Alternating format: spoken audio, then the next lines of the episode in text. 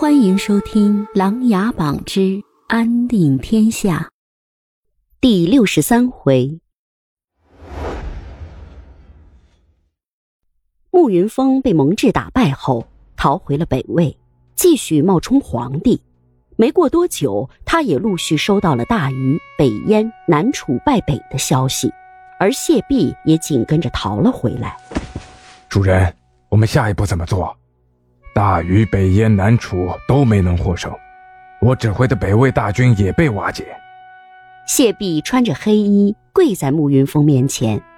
慕云峰为了掩人耳目，设计害了北魏皇帝，自己使用易容术，又来回穿梭在自己的黑衣人里。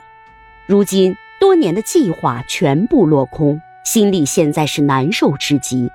多年的红颜旧恨似乎又遥遥无期了。北魏依旧在我们的手里，我会研制新的丹药来控制。琅琊阁也会没有办法，只是还需要点时间罢了。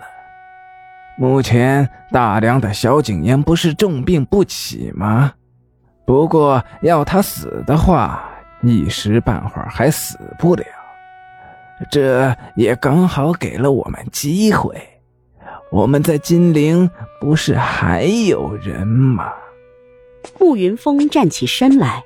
走到谢弼身边，拍了拍，让其起身。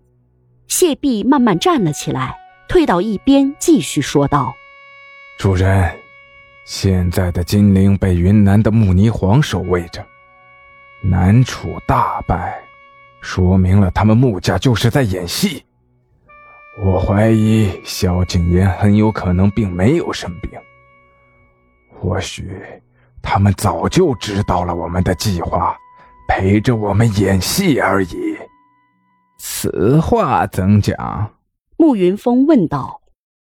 我们的一个兄弟在金陵内乱中逃了回来，本来听说是萧景琰和他的两位大臣蔡权、沈追都喝了五南山普洱，都病倒了。结果那天他们进攻皇宫的时候，却看见蔡权和沈追都好好的，只是没有见到萧景琰。云南穆王府是在演戏。要是蔡权和沈追没有喝呢？本来这个茶就很少，一般人怎会喝到？我觉得他们是在演戏，而且演戏的目的就是为了掩人耳目。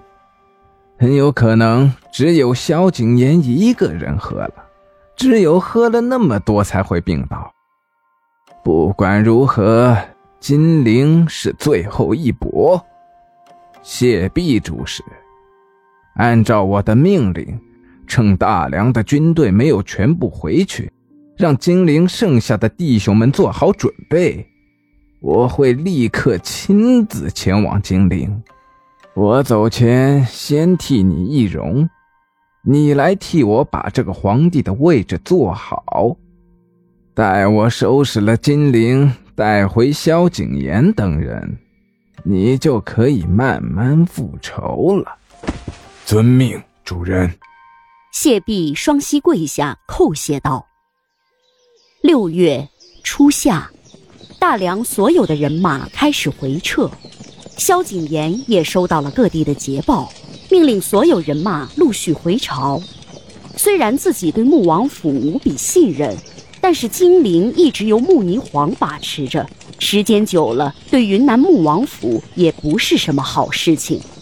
目前黑衣人最后的主人还未出现，萧景琰或许另有打算。金陵皇宫，各地的捷报传来，文武大臣们兴高采烈，终于可以不用每日吃住在朝堂了。假装围困皇宫的禁军也就此各自回营归位。为了不影响金陵百姓，加上先前的误会，霓凰把穆王府的兵马全部撤出了皇宫，驻扎在金陵城外，等待着大军的凯旋。他虽然不断的用各种办法逼问被关的黑衣人，想问出背后的主人，但是所有的黑衣人都不知晓。霓凰甚至想派人去琅琊阁，但是这是朝堂之事，便打消了念头。殊不知，琅琊阁早已知晓。由于萧景琰、太子萧庭生等还未返回金陵，霓凰便每日陪伴在皇太后、皇后娘娘身边，也好有个照应。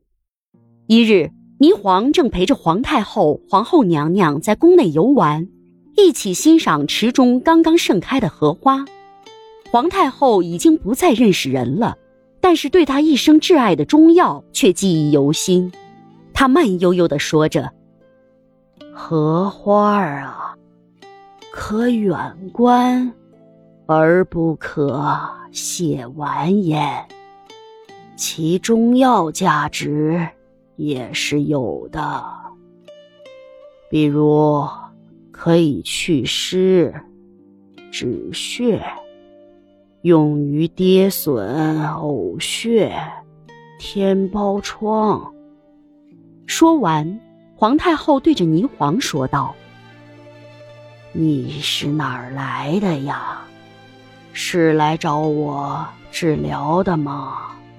霓凰赶紧蹲下身来说道：“我是霓凰呀，我是来找您看病的。”哦，把你的手伸出来，我来给你把下脉。皇太后一下来了精神。霓凰看了看皇后娘娘，见她微笑着点头示意，也就把袖口撸了起来，伸出手放到一旁的石桌上。本集故事播讲完毕，欢迎订阅与分享。